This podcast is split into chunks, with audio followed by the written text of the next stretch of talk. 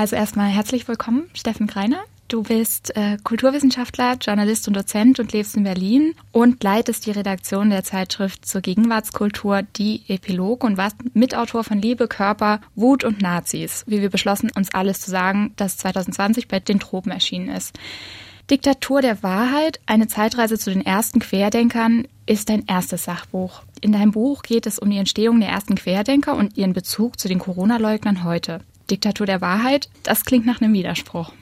Und dazu die erste Frage. Wie kann man diesen Titel auf die heutige Querdenkenbewegung übertragen?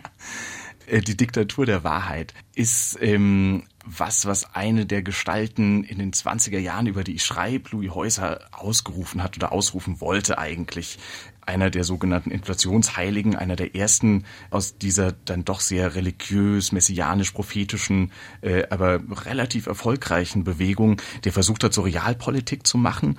Der stellt sich dann zur Wahl äh, bei Reichstagswahlen äh, in frühen Zwanzigern und äh, der hält, hält die Gesellschaft eben für komplett morsch und äh, so ein großes Lügengebäude und die Diktatur der Wahrheit. Äh, das ist für ihn, was er an dessen Stadt, anstatt der Demokratie, wie er das immer nennt, errichten will. Und tatsächlich ist, ähm, ist dieses Schlagwort auch primär ein historisches. Also ich äh, glaube, dass die heutigen QuerdenkerInnen auch eher im sakral-religiösen agieren, äh, als tatsächlich versuchen, es gibt natürlich so Parteienexperiment, die Basis und früher dieser Widerstand 2020 und sowas aber letztendlich glaube ich diesen realpolitischen Anspruch vielleicht tatsächlich insofern, als dass auch die Wahrheit in die Diktatur der Wahrheit natürlich irgendwie keinen realpolitischen, keine realpolitische Basis hat, vielleicht so ein bisschen. Aber ich, ich, ich, ich glaube, so richtig eins zu eins ins Heute kann man das nicht übertragen. Die Corona-Leugner-Bewegung zieht Hippies wie radikale Rechte gleichermaßen an. Sie besteht aus einer Vielzahl unterschiedlicher Strömungen und lässt sich dadurch nicht nur im rechten Spektrum einordnen.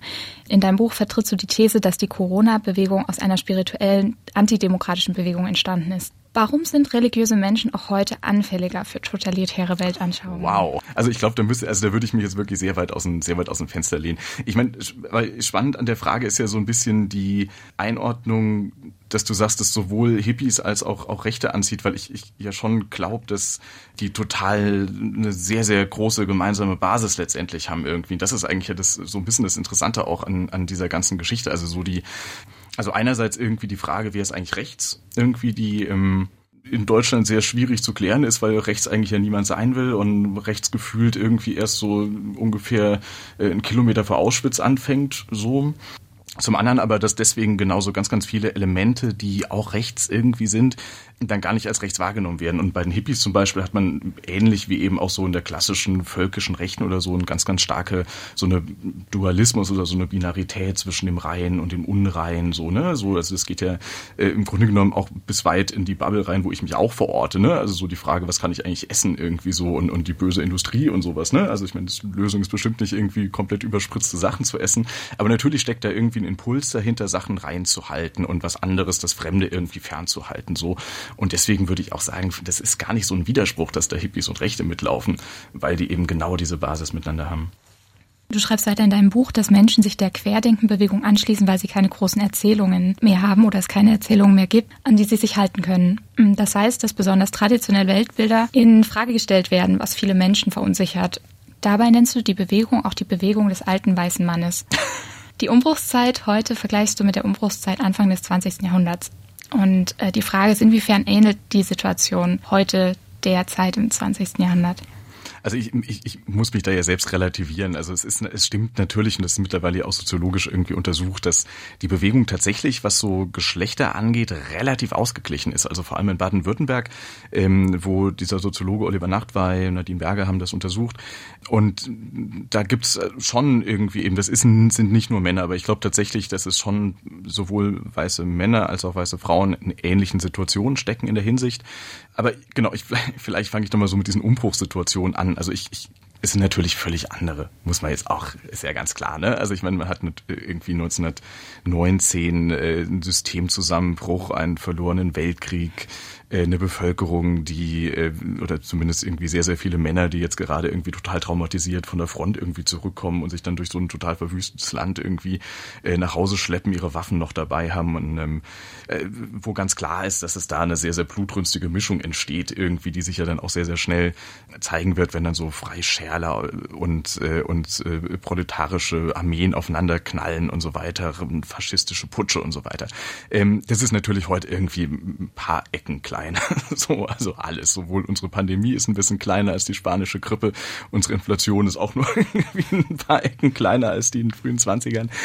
Aber ich glaube schon, dass es ähm, in ähnlicher Art und Weise natürlich trotzdem ja Sicherheiten in Frage gestellt worden sind und ich glaube schon, dass die sehr dominant weiße Querdenkenbewegung erstmal ähm, verunsichert ist, weil die bisher als Geburtsrecht verstandene Diskurshoheit einfach weg ist, so dass das irgendwie so vielleicht wirklich als erstes, dass man zum ersten Mal so sich von anderen auch fremd bezeichnen lassen muss, irgendwie ist auch eine Erfahrung, die glaube ich gerade Mittelschichtsmenschen in Baden-Württemberg wirklich nicht kennen, so irgendwie. Ich glaube, vielleicht ist das in Sachsen noch mal anders, weil da ja irgendwie auch so, so Ossi-Diskurse und sowas gibt, wo man das so ein bisschen ne, irgendwie schon mal so mitgekriegt hat, dass man irgendwie so abgewertet wird oder eben nicht irgendwie die Diskurshoheit hat. Aber ich glaube, das ist auf, einen, auf jeden Fall ein ganz wichtiger Aspekt. Und das andere, und das ist tatsächlich eine Parallele, die, die eigentlich so ein bisschen abseitig ist, aber ich finde trotzdem total spannend, dass wir sowohl in frühen 20er späten 1910er Jahren als auch heute in so medialen Umbruchszeiten leben. Also, ne, also man hat 1919 mit der Weimarer Republik eine ganz andere Pressefreiheit, man hat ganz andere Möglichkeiten auch äh, Sachen zu drucken. Und das wird auch genutzt. Also so um die Zeit rum, Walter Benjamin sagt das dann so, dass die Zahl der Leser und die Zahl der, der Autoren im Grunde genommen auf einmal gleich groß ist. Ne? Also und, und auch diese Inflationsheiligen äh, geben alle ihre eigene Zeitung raus. So, also sie nutzen diese Möglichkeiten auch alle zwei Wochen irgendwie da ihren ihren crazy Shit irgendwie in so in so acht Zeitungsseiten reinzupacken und das in das Volk zu bringen. Und äh, das ist für mich tatsächlich total ähnlich mit der Überforderung, die, die ja auch ich irgendwie selbst als irgendwie 30 something habe mit, äh, mit sozialen Medien. Ne? Also so dieses, man kann sich jederzeit irgendwie ausdrücken und ist dann letztendlich total gleichberechtigt irgendwie auch sichtbar wie irgendwie die FAZ oder so. Das ist ja auch erstmal crazy und überfordernd so sowohl eben für, für mich als Autor als auch für mich als Leser. Und ähm, ich glaube, diese Überforderung ist in der Generation der Querdenkenden auf jeden Fall massiv zu spüren. Du hast ja die Inflationsheiligen jetzt schon mehrmals auch angesprochen. Das sind Männer, die zu Beginn des 20. Jahrhunderts als selbsternannte Propheten und Messiasse durch Deutschland zogen. Ähm, der Spiegel nannte sie Gurus der Ich-Kultur und der Führersehnsucht, rechte und linke Mutanten des Typus Hitler. Warum waren sie so erfolgreich? Was hat sie so erfolgreich gemacht? Die waren naja, also nochmal kurz so zur Einordnung, die heißen natürlich Inflationsheiligen, weil sie eben zur Zeit der Inflation, ähm, also in den frühen 20ern, so vor allem 1922 bis 1924 sehr erfolgreich waren.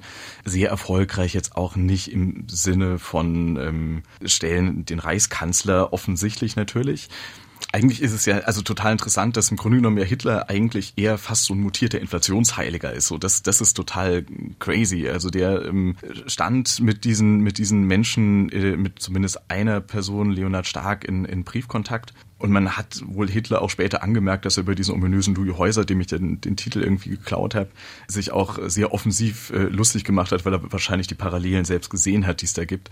Aber die hatten schon gewaltige Followerschaften auf jeden Fall. Die haben ausverkaufte Vorträge gehabt. Louis Häuser tritt dann am Bauhaus auf und Walter und, und äh, der, der Gropius äh, lädt den irgendwie ein.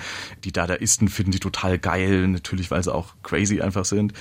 Hm, ich glaube, es gibt in Deutschland eine sehr lange Tradition schon vor Hitler einfach nach so einer messianischen Erlösergestalt. Ähm, das lässt sich wirklich tief ins Mittelalter irgendwie nachvollziehen kommt dann vor allem mit dieser deutschen Reichsgründung oder so um den Dreh rum, wird das dann ganz massiv. Man, man wünscht sich dann irgendwie den, einen wiederauferstandenen Friedrich II., also diesen ähm, Staufer-Kaiser aus dem äh, 13., 12., 13. Jahrhundert, äh, zurück und so weiter, ne? Und auch so dieses, der Barbarossa schläft und der wacht dann auf und befreit Deutschland und sowas. Also so diese, diese Illust Imagination gibt's eben sehr massiv. Und Natürlich, also in, in einer total runtergerockten Gesellschaft, äh, da blüht die richtig auf. Genau, aber ich, ich glaube schon, das ist genau das. Also es ist tatsächlich eine Gesellschaft, die ähm, orientierungslos ist und dann gibt's Menschen, die im Grunde genommen einfach sich hinstellen und sagen, ich bin Jesus, ich bin gleichzeitig aber auch Zarathustra und ich bin auch Buddha und äh, ich bin der neue Übermensch die das dann entsprechend ganz oft äh, auch mit so, naja, fast so Körperlichkeiten irgendwie noch ein bisschen aufpushen. Also tatsächlich sind die auch, die haben ja auch total äh, liberale, libertäre Anarcho-Momente, so, ne? Also so freie Liebe und äh, die Ehe wird abgeschafft und ganz oft gibt's da auch so Momente von Gleichberechtigung irgendwie drin und so weiter.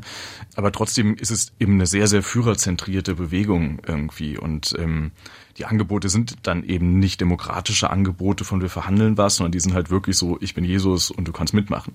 Jetzt übertragen auf die heutige Situation mhm. mit den heutigen Querdenkern äh, und Querdenkerinnen. Du hast auch, ich zitiere jetzt eine Stelle, eine Passage aus dem Buch, geschrieben, in seiner Form gleicht der Protest eher der Wirkungsweise einer Sekte, die ihren Anhängern Selbstwirksamkeit und Anerkennung verspricht. Welche Rolle spielen darin Personen wie Attila Hildmann, Ken Jebsen und Xavier Nadu? Das ist tatsächlich eine Frage, die ich mich super oft gestellt habe, weil einerseits werden die, die werden tatsächlich sehr prophetisch wahrgenommen. Das sind Leute, die in der Bewegung gar nicht kritisch hinterfragt werden, so. Und ja auch gerade Attila Hildmann tritt ja auch wirklich prophetisch auf im Grunde genommen. Aber trotzdem geht's nicht eins zu eins die Parallele da auf, muss ich sagen, so.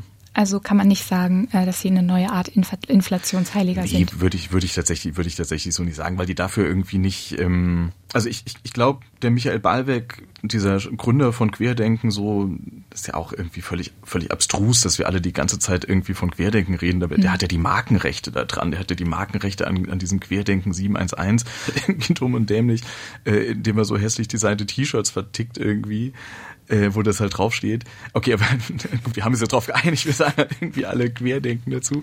Ich, der vielleicht noch am ehesten, also der wird tatsächlich so ein bisschen messianisch wahrgenommen und Leute irgendwie kommen zu dem oder kamen zumindest im Sommer 2020 zu dem und äh, haben da auch wirklich so um Rat gefragt und um Hilfe ersucht und ich glaube, der, der hat vielleicht von all denen das noch am meisten irgendwie, aber auch wirklich so Xavier Naidu oder so, sehe ich jetzt, sehe ich jetzt tatsächlich nicht als so eine Führergestalt. Also eher als Person, die um Selbstwirksamkeit oder Aufmerksamkeit ringen und die Querdenkenbewegung praktisch als Marketingstrategie verwenden. Das ist tatsächlich was, was ich auch total spannend finde. Ne? Also so auch jetzt vielleicht weniger bei Gavin Nadu, aber auch bei so einer mhm. Person wie Donald Trump, der, der ist zum Beispiel total, der wird total messianisch wahrgenommen. So, ne? Also auch aus dieser, bei diesem komischen Reichstagssturm irgendwie, da hieß es ja auch, Donald Trump ist gelandet und äh, die Polizei hat kapituliert und wir werden jetzt befreit von, keine Ahnung, welchem Besatzerregime man da irgendwie befreit werden wollte, wenn Donald Trump kommt.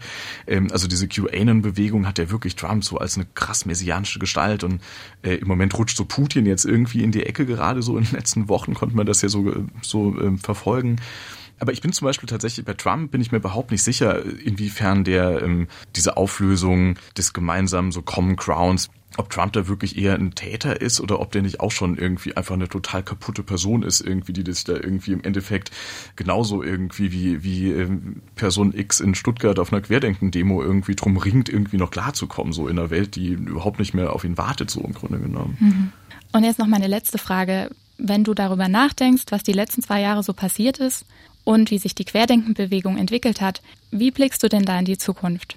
Also ich, ich glaube, so diese, dieses Kernmoment des Politik ähm, so was Sakrales gekriegt hat, also dass irgendwie so das Miteinander reden irgendwie ersetzt wurde durch super leere, aber extrem wirkmächtige Begriffe, so Liebe, Wahrheit, Freiheit, so diese Dinge. Ich glaube, das ist, glaube ich, wirklich das, was bleibt. Und das ähm, viel mehr als die Frage, und auch das ist jetzt in den letzten Tagen so sichtbar geworden, viel mehr als die Frage von Corona und von dem Virus und so weiter, ist es, glaube ich, wirklich, man, die sind super schnell auf Putin gegangen irgendwie so, ne? So, das ist, es geht wirklich da, glaube ich, eher um ein Politikverständnis, das ein undemokratisches Politikverständnis ist und wie auch immer sich das irgendwie, wie auch immer so die große Weltlage sich dann entwickeln mag, es wird immer irgendwie, glaube ich, eine Schneise geben, wo eine Bewegung, die eben für mich ganz klar eigentlich aus dem, aus dem Rechten irgendwie rauskommt, eben vor allem dahingehend irgendwie wie eben so Realpolitik und äh, demokratischer Konsensfindung und so weiter eben ersetzt wird durch sowas Sakrales, was man eigentlich nicht kritisieren kann und wo man im Grunde genommen in die Logik auch nicht reinkommt, irgendwie so, ne? Ich glaube, das ist halt was, was bleibt und das ist halt das, was daran schon gefährlich ist, auf jeden Fall. Ich danke auf jeden Fall fürs Gespräch. Vielen Dank. Gerne.